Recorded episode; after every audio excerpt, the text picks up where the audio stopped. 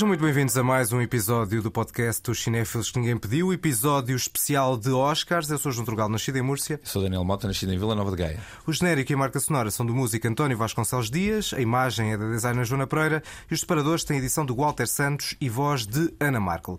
Nesta edição vamos percorrer grande parte das categorias, ou pelo menos as categorias principais dos Oscars, mas antes vamos falar do único filme nomeado para melhor filme de que ainda não tínhamos falado.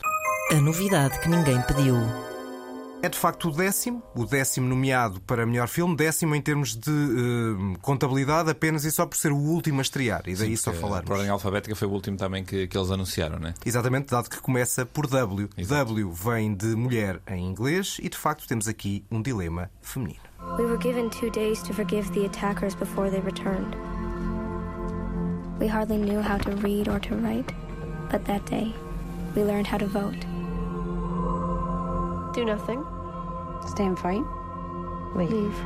São estas as três hipóteses em cima da mesa: não fazer nada, ficar e lutar ou partir. E para nos ajudar a falar um pouco deste Women Talking, a voz das mulheres, temos uma convidada e é a primeira convidada repetida que vamos deixar apresentar-se na mesma. Olá, sou a Teresa, sou de Lisboa e vivi em amores. Já agora gostava de. Nesta tua segunda presença, acrescentas aqui qualquer coisa. É isso, só para ser algo de Só novo, não é? né? Claro, claro, claro. Tens a honra, não sei, quer dizer, honra ou a vergonha, vamos ver, de, de ser a primeira Ou convidada que faz o bicho aqui no, no, no Estou podcast. muito contente por esta oportunidade e para conversarmos sobre mulheres a conversar aqui neste trio. Vá. Exatamente, em que tu és a única mulher, é verdade. É verdade, é verdade. Pronto. Pelo menos há uma representatividade feminina, senão era lamentável, não é? Imagina que tínhamos convidado um terceiro homem para falar de conversas talking about woman talking. Exatamente, ser era. desastroso. Ora bem, nós habitualmente não sabemos as opiniões eh, uns dos outros, nem dos convidados, antes do início do episódio. No entanto, desta vez, eh, já aqui demos assim um toquezinho e eu estimo que vou ser o maior defensor deste filme. Muito provavelmente, sim. Conseguimos reconhecer aquilo que tem de valor o filme, mas se calhar tu és aquele que estará mais apto a, a- realmente valorizar mesmo esses elementos que nós também reconhecemos como bons, mas que se calhar não são suficientes para. Eu, eu não vou estar aqui a dizer que isto é uma obra-prima, porque não é. De Não é. todo, não, de todo. E também lá está. Não sei se, se, uh, a vossa expectativa seria mais elevada pelo filme ter chegado onde chegou. Como já não faço grandes expectativas com base na nomeação de Oscar, a minha expectativa para este filme era ser um filme simpático. E acho que é um filme simpático. E acho que é um filme uh, razoavelmente bem construído. Estamos a falar de uma comunidade, já agora se calhar só começar por introduzir, estamos a falar de uma comunidade isolada em que as mulheres são alvo de agressões de vários tipos, eh, em que a voz delas está praticamente ausente. E este é um filme em que elas vão ter voz para decidir algo. Logo, esta premissa parece-me interessante, do Sim. ponto de partida. E não sendo o filme muito realista, tratando-se de uma comunidade em que aquelas mulheres são analfabetas, terem aquele tipo de diálogos às vezes tão desenvolvidos e tão Sim. filosóficos, parece bastante pouco realista, mas eu também não sei se ele quer ser. Talvez mais para o esperançoso, não é? Ou seja, Sim. acho que é um bocado essa a ideia de, de certa forma, todo o tipo de, de conversas que temos ali, na verdade, são questões que surgem ah, já há muito tempo em relação a mulheres e que simplesmente, de repente, têm um espaço em que podem surgir. Ou seja, acho que não é uma procura de realismo, é uma procura de enaltecer certas questões do discurso que tem havido desde sempre sobre as questões do papel da mulher, dos direitos das mulheres, em que de repente encontrou ali esse espaço para serem, de certa forma, apresentados. Agora, se é realista, acho que não, acho que é mesmo essa, essa ideia de ativismo por trás. I saw him. But only one. Yes, only one, but he named the others. But what if he was lying? We must consider this. No, that is not our responsibility because we aren't in charge of whether or not they are punished. We know that we've been attacked by men, not by ghosts or Satan, as we were led to believe for so long. A mesma frase que aparece logo no início do filme, esta é uma fantasia ou esta é um- uma construção sobre, sobre o papel das mulheres, leva-nos logo para aí, não nos leva para ser uma história real, apesar disto ser inspirada em factos reais. E a coisa que eu, na verdade, achei mais interessante no filme foi ter ido explorar o- os factos reais que são a base desta história, que depois deu um livro e o acontecimento real é profundamente chocante. Entre 2005 e 2009, Sim. ah, uma série de mulheres numa- nesta comunidade isolada foram abusadas, foram violadas, tudo, entre os 3 e os 65 anos. O filme é, é um bocado o, o pós disso, é, o, é o- o discurso imaginado que pode ter acontecido para as mulheres decidirem sair dali, de uma zona onde cresceram e, e de um espaço bastante limitado com tudo o que aprenderam e sabiam. Eu acho que o discurso é interessante, do que eles falam é interessante não acho que seja particularmente. Enfim, Bem não acho que. Eu já nem ia para aí. Eu tô- ainda estou na parte da narrativa diálogo. e diálogo e conteúdo. Eu acho é que não é particularmente, sei lá, insightful. Uh, não estou a conseguir pensar numa palavra em português. E acho que fica. Sim, não é, é limitado, QB, ponto de vista. E acho que isso depois acaba por afastar um bocadinho do filme, apesar de eu reconhecer validade em muitas das coisas que se estão a falar. Tu, por acaso, uma coisa que eu reparei no IMDB é a quantidade de citações que há. Eu acho que isso também mostra essa construção de, de diálogo, um bocadinho também de quase slogan constante. quotes, yeah, yeah, yeah. Não é? Ou seja, estar constantemente, apesar de serem questões que são super relevantes, a forma como são apresentados novamente, que não esperamos deste tipo de personagens, e se calhar de nenhuma conversa realista, mas a verdade é que é um bocado a apresentação de, de slogans, Uhum. de ideias um bocado já feitas, não traz nada de Sim. novo particularmente. Meio publicitário, a dada Exato, altura. exato. Eu acho que há um lado- vender uma coisa. Eu acho que é um lado que é interessante do filme, que é não tentar fazer uma lógica de twist. Ou seja, nós sabemos desde o início que estamos numa comunidade isolada na atualidade. Isso podia ser uma- um jogo que o filme quisesse usar e eu acho que aí seria um bocado truque barato, que era para chegar ao final e mostrar, olha, estamos em 2010, nós estamos em 1000. Isso- isso já foi feito e chama-se a Vila, João. Exatamente, nem mais. É esse mesmo. E, só que eu estava a tentar não dizer isso para não ser Ah, spoiler ser de um, outro filme, de um outro filme. Ninguém, é? ninguém está assim muito preocupado em estragar um filme do Shyamalan. digo eu, digo eu. É é que o twist, os twists dos filmes do Shyamalan única são- coisa. são- não, não são, isso é o que tu achas, eu não acho. Mas é só um fator fundamental. Portanto, eu estava a tentar não ir Peço por aí. desculpa a ouvintes que nunca viram a Vila. O outro lado que eu acho, concordo com vocês, que até do ponto de vista da narrativa, eu acho que há vários momentos em que o filme parece estar numa encruzilhada. Ou seja, está um bocadinho, entra ali num ciclo e parece que já não tem muito mais para dizer. Mas eu acho que é também a própria realidade. Ou seja, é a própria realidade daquela discussão em que, uma dada altura, não há um ponto de chegada muito definido. Há ali vários pontos de vista que estão a ser cruzados, às vezes de uma forma razoavelmente violenta, se calhar até poderia ser mais violenta a uma dada altura. Por acaso acho que a parte de violência aqui é um aspecto que, na Violência verdade. eu- verbal, verbal. Sim, mas ainda há bocado estavas a falar que existe este lado da, da brutalidade da realidade que estava a acontecer. E acho que um dos pontos altos do filme é a sensibilidade perante essa mesma realidade, ou seja, não há uma exploração do tópico.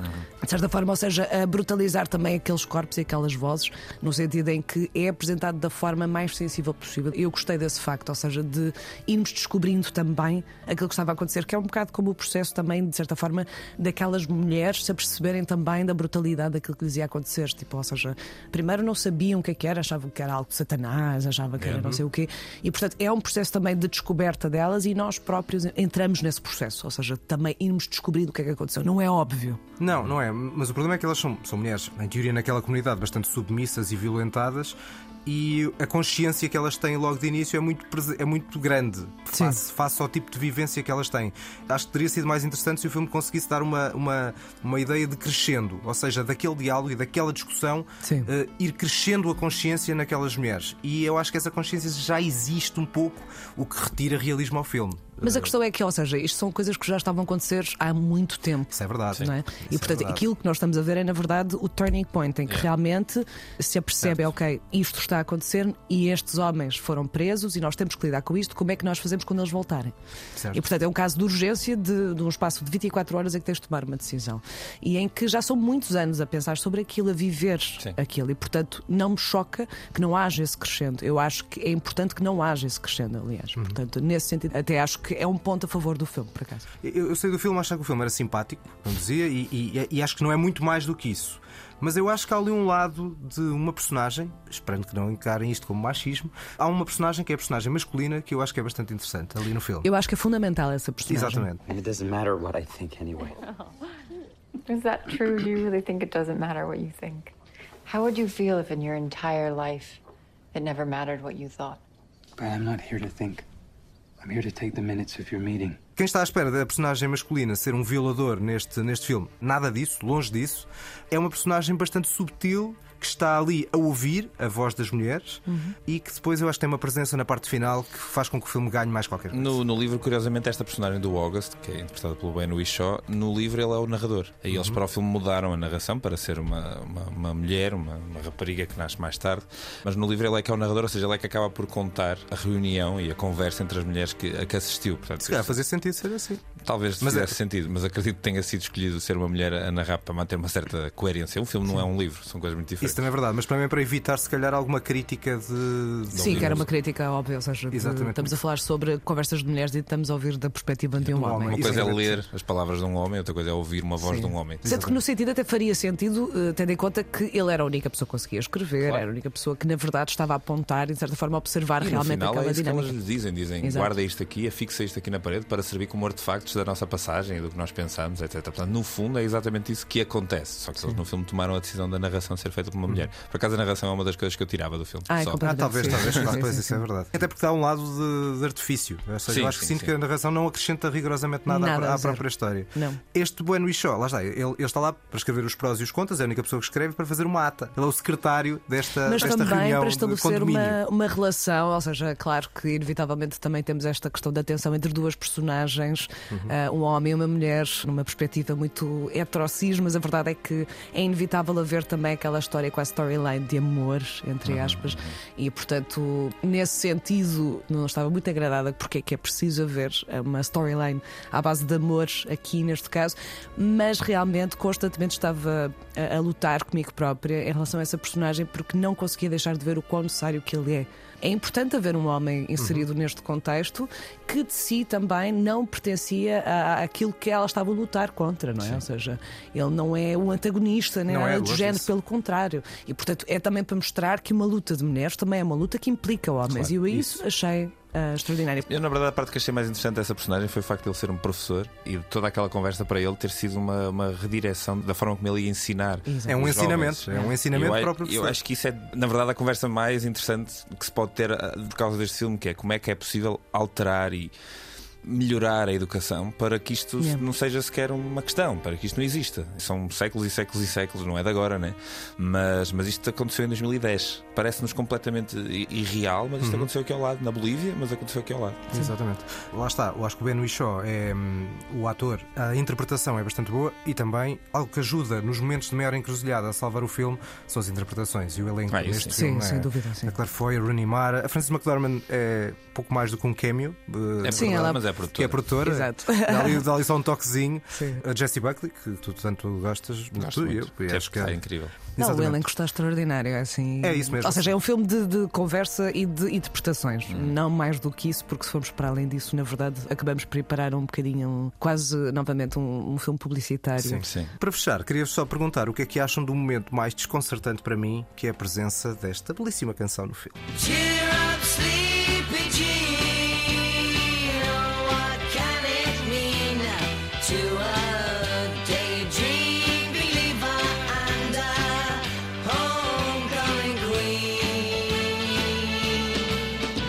Que é o único momento musical que safa.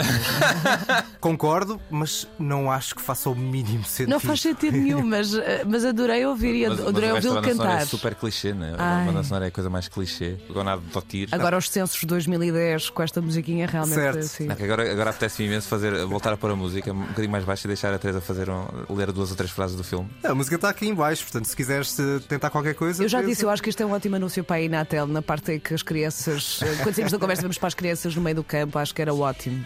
Mas o Ou Inatel para é, uma é, petrolífera a fingir que é verde, Exatamente. sabem? é que o Inatel é mais para outra geração. Sim. Não, mas eu acho que era isso, era pôr agora umas frasezinhas de género. Acreditem no futuro, com esta musiquinha por baixo. O Daydream Believer dos Monkeys não é grande clichê, ou seja, não é era como ter um ajude. Sim, sim. Sim, não é uma música assim tão, é de reconhecimento, não é tão grande. Sim.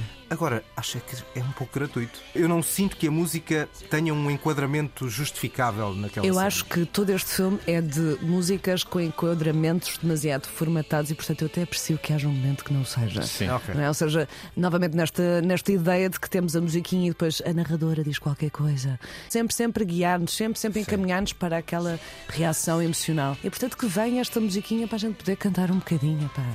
Nada contra. Nada contra. Eu nada achei contra. desconcertante. Eu próprio também não não tenho noção do que é que senti, mas parece a lógica tudo muito previsível. Haver algo que quebra, nada contra, bem pelo contrário. Eu acho que a realização da Sarah Pauli, eu, eu do trabalho dela como realizadora, eu gostei bastante de um documentário que ela fez que foi o Stories with Tell aqui há uns anos. Mas a realização da Sarah Pauli é aquilo que segura o filme de ser um bocadinho mais especial, porque ela não é muito interessante na, na encenação, as personagens estão muito paradas, estão constantemente estáticas. Basicamente o que ela faz é fazer uma série de encontramentos mais ou menos Sim. interessantes a relacionar uma com outra personagem, quem está a falar.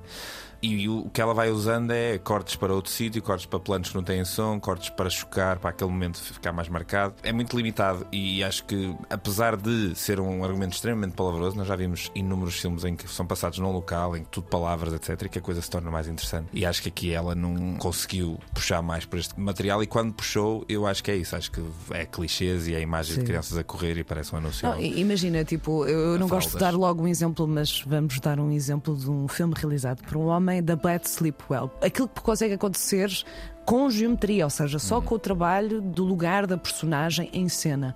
Não houve uma procura de, de certa forma, tentar jogar um pouco com as nossas emoções através de, Do espaço. do espaço, precisamente. E ali o espaço é muito limitado para expressões faciais, depois imagens de campo. Os decors, na verdade, até são bastante bons. Sim. Ou seja, É quando isso. vamos para as casas e tudo mais, eu preferia estar mais tempo aqui com estas personagens. Muita conversa, pouca escuta, na verdade.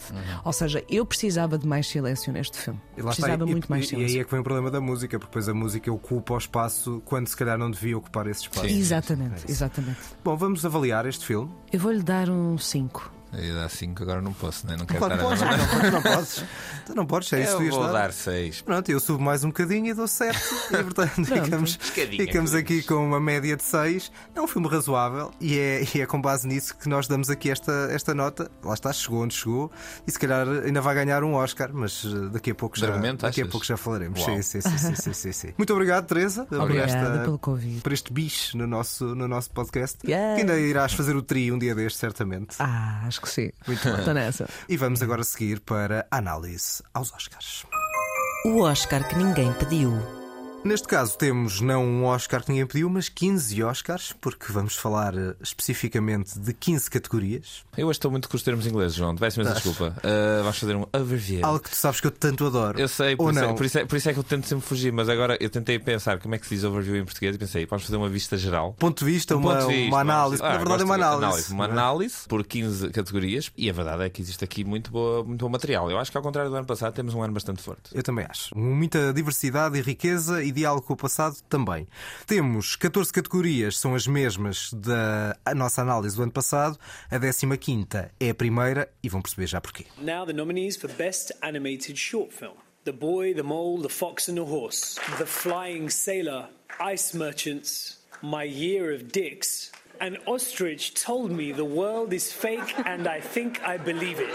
É o título deste último nomeado. É, mas nós só queremos que ganhe um. É, É o nosso portuguesinho que está lá no meio. Exatamente. Vai, João! Se ele ganhar, eu sou o gajo para, para mandar um berrinho em direto. Quando nós estivemos a fazer a transmissão da Antena 1 da Noite dos Oscars, se ele ganhar, eu acho que somos capazes de ter serpentinas e, e cocktails e, e champanhe. Vais trazer prometo tudo? prometo Vais que trazer vai haver essa ronda de shots de tequila em, ao vivo. E depois era só queixas na, na, na própria Antena 1. tudo bem, é? tudo bem. É que seja o último, mas que seja o último, mas ganhamos. Uma despedida gloriosa, não é? Claro. Nunca mais voltámos a ser convidados, Não, mas... mas, mas vamos em grande. Temos aqui, de facto, o nomeado português o Ice Merchants Temos do- interesse, do, temos João interesse. Gonzalez e neste caso, obviamente, estamos ambos a torcer. Eu acho que estamos a torcer e, na verdade, eh, tu no outro dia falaste um pouco sobre o facto do Zenny não serem uma indicação Uhum. de nada, mas eu acho que. Dos cinco, talvez seja neste momento o que me parece tem mais hype, mas que é só porque estamos a ver do nosso ponto de vista de Isso, quem está exatamente. interessado. Apenas 4 dos últimos 20 vencedores do Zeni é que chegaram depois à vitória do Oscar. Para o ano vamos estar a dizer cinco dos últimos 21. Exato, ora bem, ora bem. E muitos dos vencedores não estavam sequer nomeados para o Zeni. Uhum. Mas vamos ver. Ou seja, é- acho que é uma, uma corrida que está um pouco, é um pouco imprevisível, mas também não é aquela sensação, longe disso, de já foi bom ser nomeado, a vitória sim, é praticamente sim, sim, impossível. Não é? Bom, vamos para o segundo Oscar. Neste caso, vamos a um dos Oscars que no ano passado, de forma lamentável, estiveram afastados da cerimónia e este ano, felizmente, voltam. The nominees for achievement in film editing are The Banshees of Inisherin, Elvis, Everything Everywhere All at Once, Tar, and Top Gun Maverick. Temos um daqueles Oscars que é muito previsível nesta altura. E a matemática diz o quê, João? Não, é a matemática e os prémios anteriores, é a conjugação das duas coisas. É porque o tudo em todo lado ao mesmo tempo está a limpar os Oscars de melhor montagem em todo lado. Eu vou tentar criar aqui uma dissidência e vou apostar que quem ganha é o Top Gun. O Top Gun também venceu nos prémios da, hum, da Associação Sim, de, sim, de- de. Editores, exatamente. Na verdade é a Associação de Montadores. E, portanto, ganharam os dois. Ganhou o Top Gun e ganhou tudo em todo lado ao mesmo tempo, porque está dividido em melhor filme de comédia e melhor filme de drama. Mas depois, o Tudo em Todo Lado venceu o BAFTA, venceu o Critics' Choice. O prémio da Associação de Editores costuma ser um bom indicador, mas ganharam os dois. Portanto, se ganhasse o Top Gun, eu acho que era o meu favorito. Porque, Ok. tal como no primeiro, este segundo ainda mais conseguiu captar muito a minha atenção naquelas cenas no ar. E para isso a montagem é fundamental. Eu tendo a concordar, apesar de eu ter gostado muito mais do Everything Everywhere All at Once do que tu, eu acho que a montagem do Everything Everywhere é bastante óbvia e bastante evidente e isso é um bocadinho mais fácil. É fácil. Não- juntar aquelas peças todas. Sim, ou seja, há edição invisível e há edição visível. E a edição visível, em geral, é tida como ser mais- sendo mais fácil. Eu não estou a dizer que é fácil de executar, mas é fácil de passar. Porque a ide- a ideia de, de toda a edição do Top Gun, eh, e eu nem sequer tenho grande afinidade pelo realizador do Top Gun, mas acho que ele teve muito bem e a edição teve muito bem. Toda a edição do Top Gun consegue-nos esconder o que eu imagino que tenham sido takes completamente diferentes, em alturas completamente diferentes do dia, em, em momentos completamente diferentes, em dias diferentes, em sítios diferentes. E nós estamos a ver o Top Gun e aquilo é um esforço muito forte e muito, muito coeso de edição e de, e de efeitos visuais, como é evidente, para mudar sol, para mudar o chão, para mudar seja o que for, e consegue-nos manter a acreditar que aquilo está a acontecer naquele momento, àquela hora. E eu acho muito mais eh, difícil a edição do Top Gun do que a edição do Everything. O Everything é tudo em todo lado ao mesmo tempo, é sempre eh, a qualquer hora e, portanto, é misturar peças, eh, o caos. Mas eu reconheço que a montagem eh, ajuda num filme que não é nada fácil. Mas é eh, montagem de videoclipe. E nada contra, lá está. Mas eu acho que, um ponto de vista de uma pessoa que já fez edição, edição que se veja é muito mais fácil. Eu acho impressionante tu dizeres isso e a edição de videoclipe é o que eu acho, mas é o que eu acho do filme. Não, claro, mas eu acho que o filme tem valor para além disso. Acho que há videoclipes geniais. Isso também é verdade, mas não são filmes. Não sei. Eu acho que são filmes curtinhos. São, São curtas-metragens curtas-metragens. musicadas. Talvez. Portanto, palpite para esta categoria de melhor montagem Eu digo o Top Gun. e eu digo tudo em todo lado ao mesmo tempo. E a seguir, vamos à música. Here are the nominees for Achievement in Music, Original Score All Quiet on the Western Front, Babylon, The Banshees of Inisherin, Everything Everywhere All at Once, and The Fablemans. Temos aqui um senhor que eh, só tem 53 nomeações para o Oscar e não vai ganhar. É assim, não vai ganhar. É provavelmente o último filme do John Williams. É verdade. Portanto, há uma probabilidade de haver aqui uma entrega ah, de obrigado por tudo.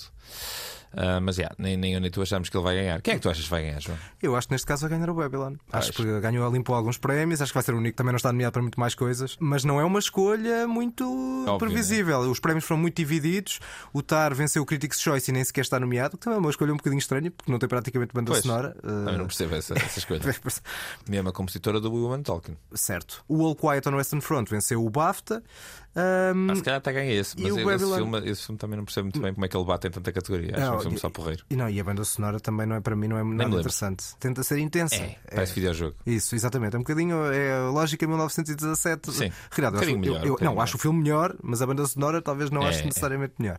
Posto isto, a banda sonora do Babylon, para além de achar que é potencialmente o favorito, venceu o Globo de Ouro, que costuma ser um indicador um bocadinho mais fiável, é a minha favorita. Eu andei dias e dias com.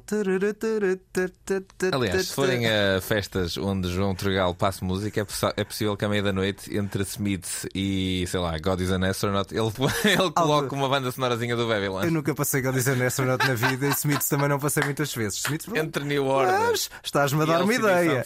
Estás-me a dar uma o- ideia. O, Ba- Babylon. Tu nem disse que gostaste. Eu vou apostar, não, nem disse, eu achei jazz para totós. Mas uh, eu vou apostar uh, no, no Everything Everywhere All at Once, só porque acho que é a banda sonora que eu mais gostei do ano. Essa também eu gostei muito de Sean Lux. A banda sonora e a música do principal do Everything Everywhere All at Once são coisas que eu gosto bastante. Aí sim ambienta, um ambienta na perfeição todo aquele frenesim e caos, até ajuda a dar ali alguma emoção que eu não encontro no resto do filme. Pois. E portanto, se, se este for o Oscar para tudo em todo lado ao mesmo tempo, nada contra, embora eu prefira e acho que o favorito é o Babylon. Então é isso. Eu fico com o Everything Everywhere, tu ficas com o Babylon. Isso mesmo. Vamos continuar na música, neste caso, nas canções. Here are the nominees for Achievement in Music, Music original Song Applause from Tell It Like a Woman. Hold my hand from Top Gun Maverick. Lift me up from Black Panther Wakanda Forever. Natu Natu from RRR. And This is a Life from Everything Everywhere All at Once. Temos aqui grandes estrelas do mundo da música. É verdade, mas quem vai ganhar, a meu ver, é o representante estrangeiro aqui no meio. Sim, sim, dos três R's. Do R, R, R. Nato Nato. É Hollywood a premiar Bollywood, se calhar. Sim, o, Eu não vi o filme, eu não vi o pois filme. eu sei, nem vais ver. Por outro lado, o RRR é uma experiência única, desafiante e interessante. E esta cena com o Natu Natu, de facto, é uma cena bastante bem conseguida e é uma música que não sai da cabeça depois de ouvirmos a primeira vez. No entanto, lamento ser demasiado, se calhar, ocidental neste momento, mas não consigo ouvir aquela canção fora, fora do contexto. E sem dúvida nenhuma que aqui adorava que o Oscar fosse para o This Is Alive, porque é de facto uma canção que eu gosto muito. As outras três, bom, enfim, a pior coisa do Top Gun acho que é a canção final, Sem portanto. dúvida.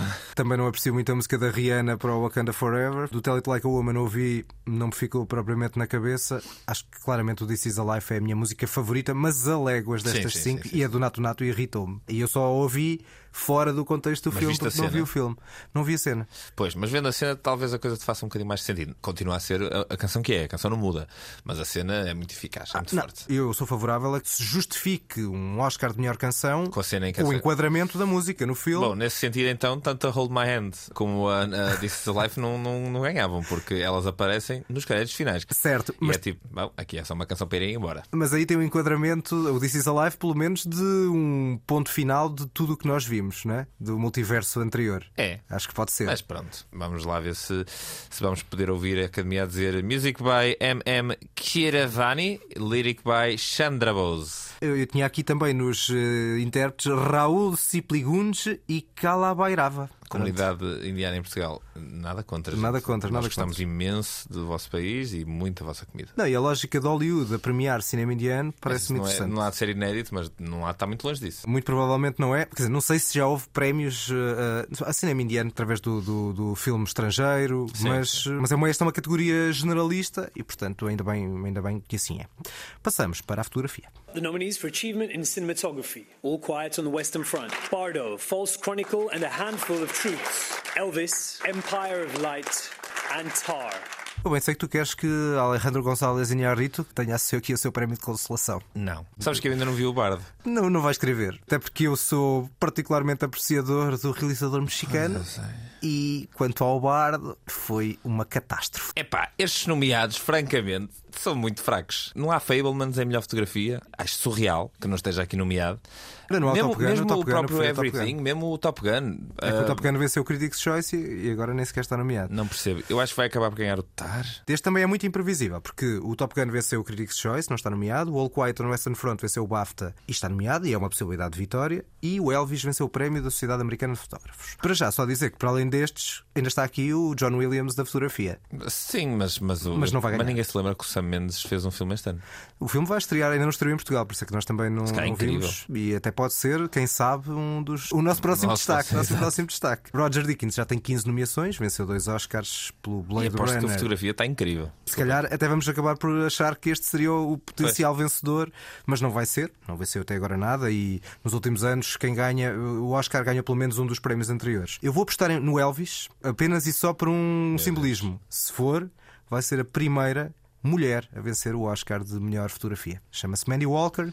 Sabes qual foi a primeira vez que uma mulher esteve nomeada como diretora de fotografia? Em que ano? Foi o ano passado com o Power of the Dog. Não foi, em- foi em 2018. Até há 5 anos Uau. não havia uma única mulher diretora de fotografia nomeada para o Oscar. É impressionante. Acho importante, acho importante que se dê reconhecimento a mulheres a fazer fotografia, não são poucas a fazê-la e a fazê-la muito bem. Convinha que o filme fosse isto, melhor. o Elvis é, um, é não. A fotografia não é boa. Na verdade, eu acho que a grande crítica que eu faço ao Elvis, para além da realização e do, do filme todo, eh, é, é aquela maquilhagem. Eu, eu acho que a maquilhagem vai ganhar o prémio, ainda para mais. Ou vai ganhar o da Whale, se calhar, não sei. Mas a maquilhagem está super carregadíssima do início ao fim do filme. Também não há muito que a fotografia pudesse fazer quanto a isso, né? Ah, Eu acho que o Baz Luhrmann queria isto também, não é? Portanto, Epá, ela talvez. fez o que o Baz Luhrmann... Pois. Ou seja, obviamente a fotografia terá autonomia, não é, não é isso que estou a pôr em causa. Mas que é um trabalho conjunto também com o Claro, realizador. claro, claro. Não, é? Não, ou E- seja, há, uma coisa em que o filme fotograficamente é impressionante, que é a quantidade de cenas diferentes, de situações de luz diferentes, e o filme consegue-as todas com muita vibração e com muita intensidade. Eu lembro-me mal da fotografia do filme porque estava demasiado focado na quantidade de lixo que estava acontecer eh, por cima da fotografia. lá Portanto, desculpa, Mandy Walker. Desculpa, Mandy Walker, ah, não, não prestei muita atenção ao teu trabalho e isso até me estou a sentir mal agora. Bom, resumindo, aposto no Elvis. Eu vou apostar no Tar só porque me parece o menos mau. Percebo. Embora seja discreta, não é? Mas é discreta de acordo com o que é pedido. Mas é discreta e a fotografia discreta, tal como a edição invisível, são as coisas mais difíceis. Isso mesmo. Ou as interpretações discretas também. Faça aquelas interpretações espampanantes. Mas já lá vamos. Vamos seguir para a próxima categoria. Here are the nominees for Best Animated Feature Film Guillermo del Toro's Pinocchio, Marcel the Shell with Shoes Off, Puss in Boots, The Last Book, Sea Beast, and Turning Red. Acho que não há grandes dúvidas de quem vai vencer. Não, eu só vi três destes cinco filmes. Tem alguma pena não ter visto o Puss in Boots, curiosamente, porque foi um filme que eu ouvi falar muito bem. É o único que nenhum de nós viu. Porque eu vi três, mas há um que não é comum. O Sea Beast é um filme de giro, interessante, divertido. A Netflix fez um bom filme de animação, que é algo que eu não estava à espera. O Turning Red falámos aqui na última edição, e é um filme que ambos concordamos que é porreiro, É engraçado. simpático. O Marcel da Shell é o outro que eu vi. E é uma experiência independente mais bizarra do que criativa. Também falámos dele na última semana. Mas parece-me inegável que o Del Toro vai levar um Oscar para casa. Só estranho que não esteja nomeado para o Oscar de melhor, Melhor filme. filme. Acho que era um, um bom momento para em vez haver- do Woman Talking. Se calhar em vez do Avatar, por Ah, sim, exemplo, ok, não claro, é? claro. Ou Sim, do Elvis. O, A- o Avatar Elvis. podia estar aqui nomeado para filme de animação. Isso é que é bater Ah, no vá, Cameron. imensa desculpa. É que nós já fomos criticados por batermos tanto no Avatar. Portanto, agora. Vamos fazer assim, malta. Vamos fazer um dia uma uma emissão especial só sobre os filmes de James Cameron, até o Titanic. Isso. Ah, e vamos poder discorrer o quanto adoramos os dois Exterminadores Implacáveis, o segundo o Aliens. O Cameron é um grande realizador. O, do, O segundo o Aliens é um bocado uh, O Aliens é redundante. ótimo, João. Não, não é isso. É a a forma como tu Ah, o disseste segundo que- Aliens, tens razão, tens razão, tens razão. É O segundo Alien, que é Exato. o Aliens. Exato. O Cameron é um belíssimo realizador e merece mais amor, mas não agora. Isso. Bom, quanto ao Pinóquio, de facto eu acho que não há dúvida nenhuma, está a limpar os prémios todos, o Globo de Ouro, o Critics' Choice, o BAFTA, o Annie, e vai ganhar isto sem grandes dificuldades, vai ganhar o Oscar de melhor eh, filme de animação e é um stop motion impressionante de uma história que não é só isso, não é só a questão da animação, é a história em si a recriar um clássico que já foi feito várias vezes com resultados desastrosos, o que não acontece aqui.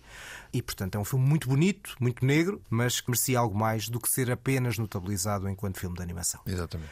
Passamos para os filmes estrangeiros. Here are the nominees for Best International Feature Film. All Quiet on the Western Front, Germany, Argentina 1985, Argentina, Close, Belgium, EO, Poland, and The Quiet Girl, Ireland.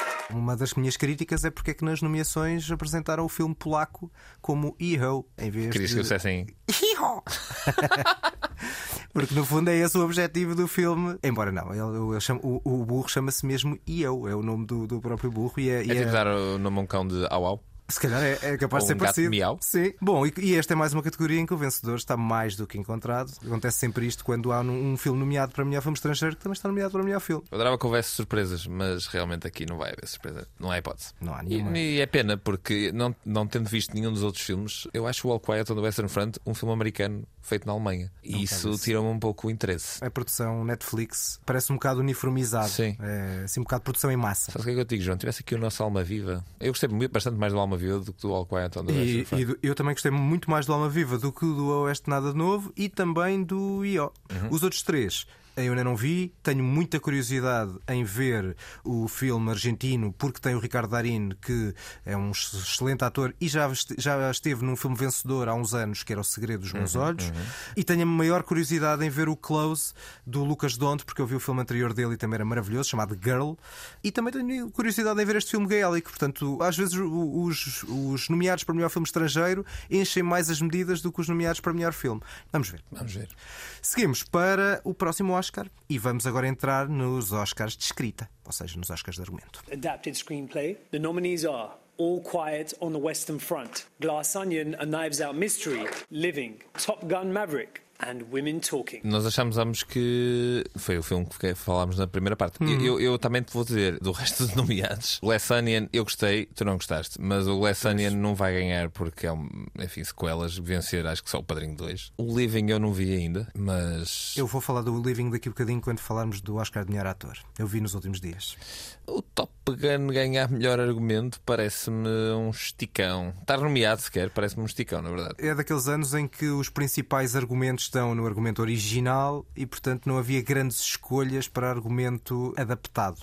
E, portanto, não há aqui nenhuma escolha particularmente brilhante. No caso do Oeste Nada de Novo, o filme até é bastante transformado face ao livro de Eric Maria Remarque e não sei se é transformado de uma forma propriamente positiva. Não vejo grande, grande interesse. Eu acho que o Living é um filme que eu não esperava rigorosamente nada. Se eu fizesse uma lista de 100 filmes de sempre, o Ikiru estava lá, e pensar qual é a lógica de fazer um remake britânico. E é um belíssimo filme. Ok. Mas já falarei. É escrito por um prémio Nobel, não é? Exatamente, o Kazuo Ishiguro, e portanto acaba por fazer uma transição interessante entre o Japão e o Reino Unido, na Yeah. verdade, porque, Eu gosto porque ele tem Bill- nacionalidade britânica. Eu tenho muita curiosidade de ver o filme, principalmente porque eu gosto muito e sempre gostei muito do Bill Nye. E acho que é um ator que, tendo um registro bastante específico, é um ator sempre muito, muito cativante. Uhum. Pelo menos por aí eu já teria curiosidade em ver o filme. Já lá vamos, meu caro. Portanto, para já, no favorito desta categoria, eu acho que é o Women Talking, que venceu o eu Critics' também vou ter que pôr no Women Talking, mais por eh, lacunas do resto do que necessariamente por ser um argumento que eu acho brilhante. Ganhou dois prémios até agora. O prémio do sindicato costuma ser um bom indicador, portanto, lá está também uma lógica de representatividade que não Uhum. houve, por exemplo, na melhor realização. Ou seja, do ponto de vista de filmes realizados por mulheres, não há nenhuma realizadora nomeada. Se calhar vai acabar por eh, ter essa representatividade vencendo a tal Oscar de fotografia e aqui vencendo este Oscar de argumento adaptado. Depois dos argumentos adaptados, vamos para os argumentos originais. Here are the nominees for original screenplay The Banshees of Inisherin, Everything Everywhere All at Once, The Fablemans, Tar, and Triangle of Sadness. É um dos casos em que o meu favorito não tem qualquer hipótese de vencer. Qual é o teu favorito? É o Triângulo da Tristeza. Eh, o meu favorito aqui é o Tar e eu acho que vai ganhar o Tar. Não, não, não vai nada. Lamento. Eu gosto, Lamento adoro a tua, a tua assertividade. Não, nem pensar. Vamos lá então, neste caso, usar argumentos Matemáticos. matemáticos. Aí vamos nós. Nos últimos 20 anos, nenhum argumento foi premiado sem ganhar um dos prémios anteriores. Só houve dois filmes a ganhar prémios. Foi o Tudo em Todo Lado, que até venceu os dois mais uh, fiáveis, o Critics' Choice e o, Prémio do Sindicato. O Spirit Inisherin venceu o BAFTA e o Globo de Ouro. Qualquer um dos dois poderia vencer. Eu acho que vai vencer o uh, Spirit Inisherin porque não vai vencer mais nada. Isso é Hum. uma lógica de distribuição. Esse vai Ok. ser o Oscar.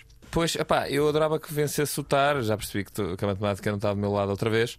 Se ganhar o Everything Everywhere All At Once, eu ficava feliz, eh, ficava um bocadinho menos feliz se ganhasse o Bench do Vinicius, apesar de eu achar que o, o argumento é a melhor parte do filme. Mas eu também não gostei muito do argumento do Tar. Acho que o argumento do Tar claramente está sobredimensionado. Portanto, não Ok. está limado. Devia ter ali menos meia hora, 40 minutos.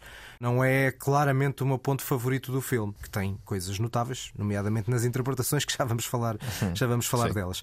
Mas pronto, para mim, se tivesse que escolher um vencedor. Provavelmente Steven Spielberg a ganhar o Oscar de melhor. incrível. Era uma possibilidade, para além do, do Ruben Östlund com o Triângulo da Tristeza.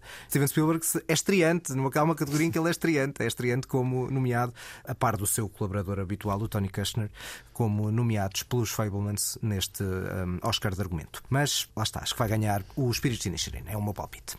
Seguimos para as categorias de eh, representação e começamos com atriz secundária. Here are the nominees for performance by an actress in a supporting role Angela Bassett in Black Panther Wakanda Forever, Hong Chow in The Whale, Kerry Condon in The Banshees of Inisherin, Jamie Lee Curtis in Everything Everywhere All at Once, and Stephanie Shu in Everything Everywhere All at Once. Temos dose dupla de Everything Everywhere All at Once. Tudo em quantidade de nomeações de representação deste filme deixou-me bastante impressionado. Normalmente em anos em que temos filmes que marcam porque são inovações técnicas, inovações estéticas, seja o que for. O ano do Matrix, o ano do Senhor dos Anéis, o ano Uhum. do, Star Wars. E na verdade, queiramos ou não, o Everything Everywhere All at Once, com a quantidade de nomeações que teve, é esse filme, este ano. Mas de repente tem aqui uma série de nomeações em, em categorias de representação. Que não aconteceu muitas vezes com esses filmes. que Exatamente, falavas. que não acontece com nenhum destes filmes. E eu acho que isso valoriza um pouco mais o filme dentro dos Oscars e mesmo fora dos Oscars, porque a verdade é que as performances são todas eh, bastante sólidas e é preciso performances sólidas para levar aquele argumento tão, sei lá, estriónico a um sítio mais, mais emocional. Dito isto, eu acho que quem vai ganhar é a Carrie Condon. Não acho. Era a minha favorita, se eu tivesse que escolher, porque eu acho que é a melhor personagem e gosto muito da interpretação da, da Carrie Condon pelo Spirit Inisherin. Um filme que eu não gostei muito, mas a interpretação dela e aquela personagem é o que para mim dá um toque de subtileza que falta na maior parte do filme.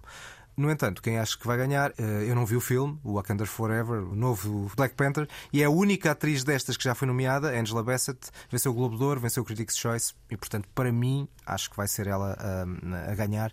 E também lá está, na, no- numa lógica de maior inclusividade, embora neste caso a inclusividade também podia, podia vir de outra forma, nomeadamente do, do ponto de vista asiático. Também não vi o filme e eu até dos dois era o mais provável de ter visto, mas eu não tive grande curiosidade e acho que desliguei um bocadinho o meu lado marveliano nos últimos tempos. Epá, eu não tenho nada contra a Angela Bassett ganhar o Oscar, ela é uma excelente atriz, mas eu acho que é entre a Carrie Condon e a Jamie Lee Curtis, mas pronto, vamos ver. É, Jamie Lee Curtis é outra hipótese, até porque o prémio do sindicato também é muito fiável e ela venceu esse prémio. E é curioso, é a primeira nomeação dela, uma atriz que já anda aí há tantos anos. E que eu gosto muito, gosto muito da Exatamente. Jamie Lee Curtis. É E acho que ela está ótima no filme, diga-se. Ela também teve alguns hiatos, ou seja, teve muitos anos sem aparecer. Foi engraçado voltar ao Halloween e tem esta presença. Para mim seria um Oscar também, também interessante, como aliás os Oscars de representação para tudo em todo lado ao mesmo tempo. Nada, nada contra, nada contra na música, nada contra nas categorias de representação. Provavelmente são categorias em que não vai ganhar quase nada, a não ser o nosso próximo Oscar. Here are the nominees for performance by an actor in a supporting role. Brendan Gleeson in The Banshees of Inisherin. Brian Tyree Henry in Causeway. Judd Hirsch in The Fablemans. Barry Keoghan in The Banshees of Inisherin. And Ki Hui Kwan in Everything Everywhere All at Once. E cá está o grande favorito a fechar. É o Ki Week One, o nosso short round do segundo Indiana Jones. É de facto uma performance bastante impressionante de um ator que apareceu como uma estrela infantil, depois tornou-se coordenador de duplos e agora volta a ser, volta a estrelar num filme. Eu gostava muito de ver o Barry Keegan, que ela aqui disse Keoghan, e portanto eu agora fiquei sem saber como é que se diz, uh, a ser reconhecido, porque eu acho que é a performance mais interessante para mim do Banshees of Inisherin. No entanto, eu acho que destes cinco, aquele que me marcou mais foi o Judd Hirsch no Fablemans, apesar de achar que o Oscar está entregue. Percebo, percebo essa ideia. Aliás, o Judd Hirsch é o único que já tinha sido nomeado, de resto é tudo estreantes, mas isso também acontece muitas vezes nos Sim, Oscars sim. de ator e atriz secundária, eh, serem estreantes a, a surgirem aqui nas nomeações, não é propriamente uma novidade. O Barry Keoghan, ou Keegan, venceu o BAFTA, mas lá está, também há uma tendência para premiar atores britânicos ou das ilhas britânicas ou da Irlanda, ou seja, ter uma lógica qualquer de questões que dizem respeito, sendo prémios britânicos, a esse lado do mundo, digamos assim. Eh, o que o Kwan ganhou os outros, os outros prémios todos e é francamente favorito e acho que esse vai ser o único Oscar de representação que o Tudo em Todo Lado ao mesmo tempo vai, vai vencer. Passamos para as categorias de representação principais. The five nominees for performance by an actress in a leading role. Kate Blanchett in Tar, Anna De Armas in Blonde, Andrea Riseborough in To Leslie, Michelle Williams in The Fablemans, and Michelle Yeoh in Everything Everywhere All. Nesta categoria temos duas grandes favoritas. Duas grandes favoritas, é verdade. A Ana de Armas e a Andrea Riseborough. É. Andrea Riseborough é incrível porque já se falou um pouco da controvérsia à volta do que foi esta nomeação ou do que é que não foi esta nomeação, mas a verdade é que ela não foi nomeada para absolutamente mais nada. Nada dos outros prémios, é? Nenhum prémio, Nada. não teve mais nenhuma nomeação. É um filme simpático, não é? Sim, Não é- sim, sim. não é Nada contra isso. a, atriz e o filme. É só muito, muito curioso. A Ana de Armas, já aqui falamos do quanto amamos o, o Blonde, portanto podemos passar um bocadinho à frente dessa questão. Ela é, no fundo, a outlier do. Olha, agora só eu estou a usar um termo. Ah, João, mas é um termo matemático, muitas vezes. Claro, claro, É claro. algo que se à afasta, agora. algo que se afasta de uma determinada norma. Porque lá está, o Blonde está nomeado para os Razzies, essencialmente, para os piores filmes, Tá. mas a Ana de Armas está nomeada para a melhor atriz. Não acho que seja o pior filme de sempre, mas acho que é. é bem, Pá, enfim, vamos falar de coisas que importam. Isso, Ah, isso, Nesta categoria, para mim, há claramente dois favoritos e a, e a vencedora que eu acho que vai levar o prémiozinho para casa é a Michelle Yeoh. Para mim é a outra favorita, que é a Kate Blanchett. De facto, os prémios estão razoavelmente repartidos. A Kate Blanchett venceu o Globo de Ouro de Drama, o Critics' Choice e o BAFTA. A Michelle Yeoh venceu o Globo de Ouro em Comédia e o Prémio do Sindicato. Portanto, uma destas duas será à partida. Nenhuma atriz nos últimos 20 anos ganhou sem vencer um dos prémios anteriores.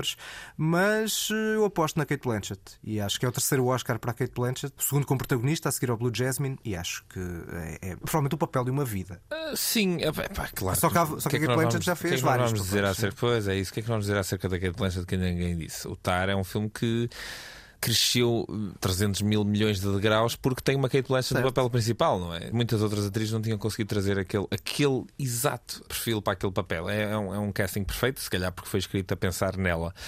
Mas a verdade é que a Michelle Yeoh são muitos anos disto, são muitos anos a, entreter, são muitos anos a ser uma atriz excepcional Uhum. e ela está muito, muito bem no filme. Portanto, eu não ficaria chateado com nenhuma das duas entregas, como é óbvio. Eu também não. Acho a construção da Kate Blanchett fascinante. Acho que a Michelle Yeoh aguenta um filme estriónico à volta dela com muita classe e muita subtileza e acho que mereciam ambas o Oscar. Portanto, se quiserem, deem- façam aí um empate a Academia, que já não acontece há sei lá quantos Há anos. muitos anos, exatamente. Mas assim, em termos de empates, é mais provável que haja empates na próxima categoria. De ator? Ui. Talvez, talvez. Essa para mim é a categoria que estou menos eh, seguro de quem é que vai vencer, ou perto. Isso é bem verdade, isso é bem verdade. Vamos então à categoria de ator principal. Here are the nominees for performance by an actor in a leading role. Austin Butler in Elvis, Colin Farrell in The Banshees of Inisherin, Brendan Fraser in The Whale, Paul Mescal in After Sun, and Bill Nye in Living. Curiosamente, neste caso, é tudo estreantes. Tudo estreantes. Inclusivamente o Colin Farrell, que eu não fazia a mais pequena ideia que nunca tinha sido nomeado para Oscar. Para mim é mais impressionante o Bill Nye, porque é um ator que já cá anda há bastante mais tempo. Certo, mas é britânico, não é? É pá, sim, está bem. Sim, então. Não é isso, não é nada contra. A questão é que muitas vezes. E o Colin Farrell é o quê? Isso é verdade, mas está em Hollywood, é? tem uma presença em Hollywood mais, mais, mais vincada, é? Esta, esta, esta categoria é impossível de prever. Eu diria quase impossível. Eu aposto no Colin Farrell e não sei quem é que tu apostas, mas eh, Apostas naquele que não vai ganhar. Acho que é imprevisível entre o Austin Butler e o Brendan Fraser, que venceram dois prémios cada um mais relevantes. O Colin Farrell apenas venceu o Globo em comédia, que é zero relevante para estas Sim. contas habitualmente. Portanto, diria que está entre os dois. No entanto, as minhas performances favoritas são as dos outros dois, que têm zero, verdade, é verdade. zero de hipóteses.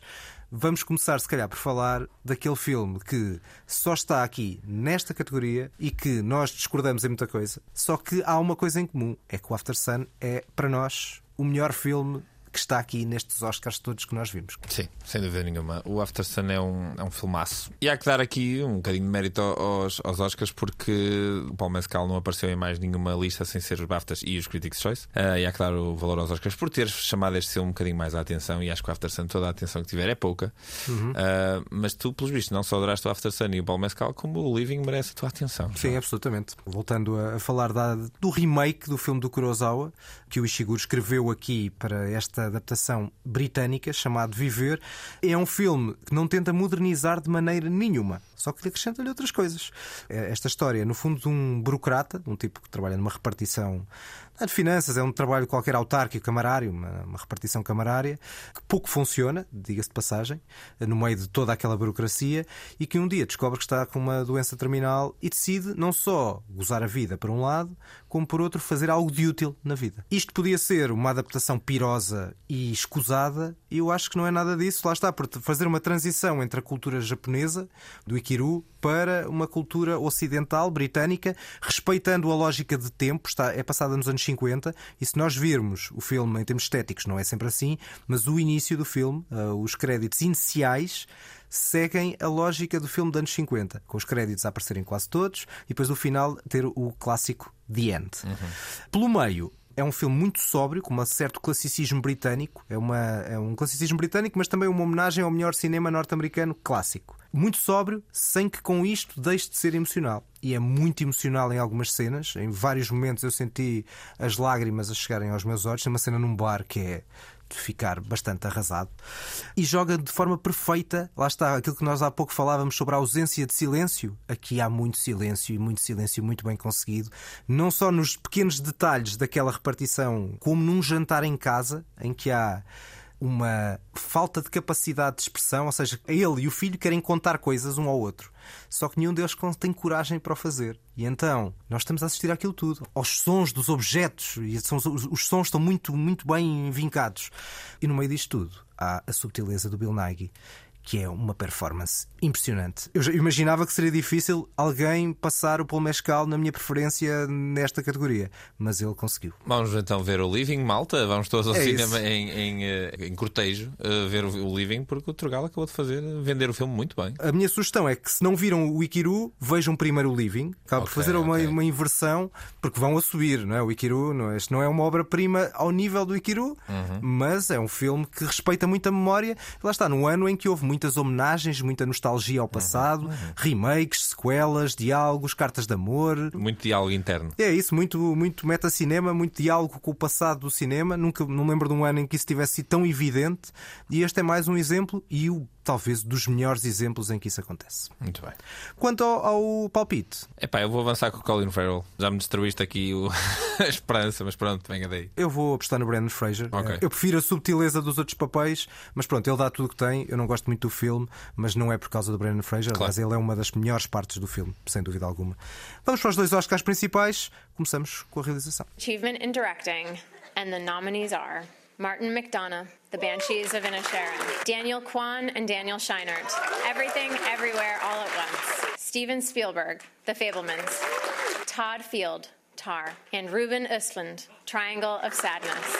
Não é um prémio evidente, longe disso, mas temos várias possibilidades de, de favoritismo de acordo com os vencedores dos prémios anteriores que foram razoavelmente distribuídos. Pois, eu vou avançar que acho que quem vai ganhar são os Daniels e depois vão seguir para uma vitória em melhor filme para o Everything Everywhere All at Once, porque me parece que o hype está aí para aí. Mas, se o Spielberg for o vencedor, como é óbvio, eu vou ficar bastante contente. É isso. Os Daniels venceram o Critics' Choice e o prémio do sindicato. E o prémio do sindicato é muito fiável, habitualmente. O Spielberg venceu o Globo de Ouro, que não é tão fiável eh, quanto isso.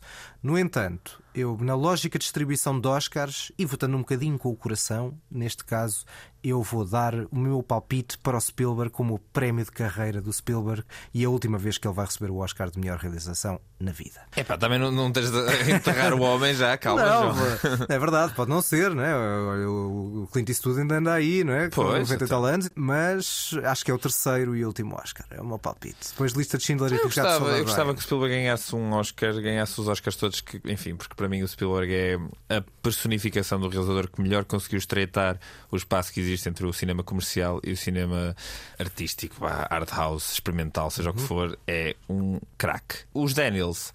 São uma geração nova, são uma linguagem nova, são coisas novas. Muita gente vai rejeitar sequer a validade de- do filme, como tu, E como rejeita o outro filme que está aqui nomeado para melhor realização, O Triângulo da Tristeza, do Ruben Östlund, que também não é para todos, não é? Pois, exato. Mas eu acho normal que haja resistência aos Daniels. Eu sei que o próprio do Spielberg não terá essa resistência, mas nesta lista eu vou ter que, vou ter que falar do ausente maior. Ou seja, não vamos estar aqui a falar da ausência da nomeada pelo After Sun, porque enfim, já, já, já re, re, re falamos do After Sun e de facto faltava aqui umas nomeações extra. E era lá está a representatividade feminina. Exatamente. Mas para mim parece-me claro que a grande falha em termos de realização é o realizador do Top Gun, o Maverick, Joseph Kaczynski. Sendo aquele tipo de tarefeiros que eu não sou grande fã, eu acho que o Top Gun merece destaque porque é um filme bastante bem feito. Por muito que eu não tenha adorado o filme, é um filme muito bem feito e a realização é melhor que a do Martin McDonagh no Banshees of Inisherin. E para além do mais, era daqueles filmes em que, vendo o ponto de vista à partida,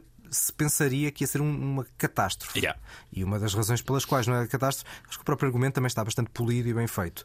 Mas a realização é que nos guia muito, e lá está, como, a como há pouco falámos da montagem, junta ali uma série de virtudes inesperadas para um, um filme do imaginário dos anos 80 transformado para a atualidade que fizesse sentido. E na verdade fez sentido e portanto poderia, poderia vencer. Mas pronto, fica para mim o palpite de que hum, Steven Spielberg vai vencer este Oscar e vai ser um, um, grande, um momento, alto, momento, um alto, 20 e eu tal vou, anos eu vou, depois. eu vou levantar-me e bater palmas de pé, sempre. Aqui também? Ah, sim, sim, sim. Se for o Spielberg, sim. Quero, quero ver isso. Quero ver isso. Se calhar Ah, João- sem problema nenhum. Se calhar João Lopes também, também João Lopes está- também, João exatamente, Lopes também. chega, exatamente. Bom, vamos seguir para o melhor filme, a categoria principal. Here are the 10 nominees for Best Motion Picture of the Year. All Quiet on the Western Front, Avatar, The Way of Water, The Banshees of Inisherin, Elvis, Everything, Everywhere, All at Once, The Fablemans, Tar, Top Gun Maverick, Triangle of Sadness, and Women Talking. Temos então eh, 10 nomeados, há vários que não têm a mínima hipótese. No entanto, há um favorito muito evidente para mim, que há pouco já desvendaste um bocadinho o véu, Uhum. porque começaste a dizer que ia, os Daniels iam vencer a melhor realização e depois venciam o melhor filme, e é, também o que eu acho que vai Eu acontecer. também acho que vai acontecer isso. E, e a verdade é que se me tivessem perguntado, quando nós estávamos a falar pela primeira vez do Tudo em Todo Lado ao mesmo tempo, aqui há uns tempos, se me dissessem assim: olha, sabes que esse filme não só vai ser o mais nomeado, como vai ser o mais candidato mais provável de vencer o Oscar de melhor filme. Dirias que é impossível. Nunca na minha vida isso vai acontecer. E cá estamos. E eu gosto disto. Gosto da vitalidade que isso mostra acerca da academia. O Everything Everywhere All at Once, para mim, é um filme que mostra muito mais o futuro do que o Avatar. Isso é para premiar filmes que mostrem caminhos de futuro para o cinema. O caminho do Everything é muito mais provável, muito mais forte, muito mais interessante do que o caminho do Avatar e uma certa desumanização do cinema. Eu não tendo gostado nada do filme, vou-te dar alguma razão num aspecto que é. É muito mais interessante esta vitória do que a vitória do Coda no ano passado. Ah, não. Do ponto de vista Aliás, eu, até- eu vou, ser- vou mais longe. Qualquer nomeado deste ano, sem ser o Elvis, é mais interessante que o Coda. A questão não é o, Então, in- Avatar! A questão não é o interesse. Ou seja, mais interessante é o filme- vencedor. O filme é um filmito, o Coda. Por acaso é um filmito e dos fracos. Sim, Mas pronto, sim, é mesmo que fosse um filmito de domingo dos bons, era questionável que ganhasse o Oscar de melhor filme, não é? Enquanto este filme tem uma marca. Não, Eu não gosto da marca, não- não gosto nada da marca, Mas, é, mas é ela está mas lá. é um filme. Quando houver os cinéfilos que ninguém pediu em 2123 e tiverem aqui outras pessoas, certamente, talvez a nossa descendência a fazer eh, um, se- pá, porque não? em Hollywood eh, está, está fortíssimo neste momento o tema, portanto, porque não seguir? Na verdade, ninguém pediu, nem nós pedimos, eles nasceram. Vai ser esse o slogan. Vai ser esse o slogan desse programa. Não, mas eh, daqui a 100 anos, quando se olhar para trás, ai, quem é que ganhou em 2022? Que é isto? Já batemos, já batemos demais. Nós também já batemos em filmes que têm quase 100 anos, portanto podemos bater no É verdade, que é, é atual. Bom, os prémios foram um bocado divididos. O All Quiet eh, nos BAFTAs chegou, viu e venceu. O Tudo em Todo Lado venceu os prémios do, do Critics' Choice e do Sindicato, que costumam ser até os mais fiáveis. Eh, os Spirits de Inisherin e os Fablemans venceram o Globo de Ouro, de drama e de comédia. Mas lá está, acho que o Tudo em Todo Lado é, é o favorito, venceu dois prémios, são os prémios mais fiáveis. E acho que ele vai ser o grande vencedor destes Oscars, não só por este, vai limpar 4, 5, 6 Oscars e Sim, sim. no final da noite vai, não só pelo Oscar Vai estar em melhor todo filme, lado. em todo lado, ao mesmo tempo, a qualquer hora, em todo o sítio, e eu vou continuar a dizer o nome altrabado. E um dia vais ver o filme outra vez filme. e vais gostar mais, João. Acho improvável. Acho, Acho acho, provável. acho tão improvável. Acho que um dia vais dizer assim: olha, está a dar aqui no, no- na televisão aquele filme que eu não gostei nada. Deixa que... Ah, e não é que isto agora que eu sou uma pessoa mais consciente do meu lugar no mundo. Quer dizer, é um filme de cinema. De cinema. Eu vi no cinema e apeteceu-me sair a meio Eu da gostei sala. mais quando vi em casa. E agora, quando vir em casa, é que vou gostar mais. Eu gostei mais quando vi em casa, na verdade. Acho altamente improvável. Bom, são as despedidas. De facto, com o nosso, ao longo destas categorias, o nosso desejo fundamental que o Ice Merchant se vença Sim, o sim, sim. É a Oscar. única coisa que realmente importa no meio disto tudo. E que não é nada, mas é um, obviamente um dos dados relevantes e, é, e é, é o Oscar pelo qual nós estamos mais a torcer, isso sem dúvida alguma. E depois houve estas categorias, mas com este traço fundamental de tudo em todo lado ao mesmo tempo. Para nós, nisso concordamos, vai ser o, o grande vencedor desta, desta noite de Hollywood. Sigam-nos no Facebook, Instagram, este podcast da Antena 3, que agora é semanal, não é? Agora temos, na próxima semana, recebemos uma mensagem a sugerir que, em vez de fazer esta antevisão, que fizéssemos um rescaldo. Faremos no pica-ponto da próxima Exatamente. semana, não é? Agora já, agora já temos eh, encontro marcado todas as semanas, portanto já não se podem queixar. Exatamente, portanto, não é só daqui a duas semanas, vamos poder fazê-lo para a semana, uma análise aos resultados, que faremos também em tempo real já no próximo domingo. Exatamente, vamos estar em direto na Antena 1.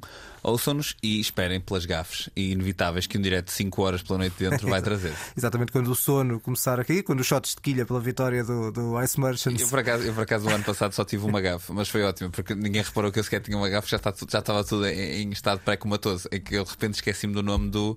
Lá está, esqueci-me outra vez. Do Bill Murray. Ah, então eu fiquei assim: ah, este é o. o...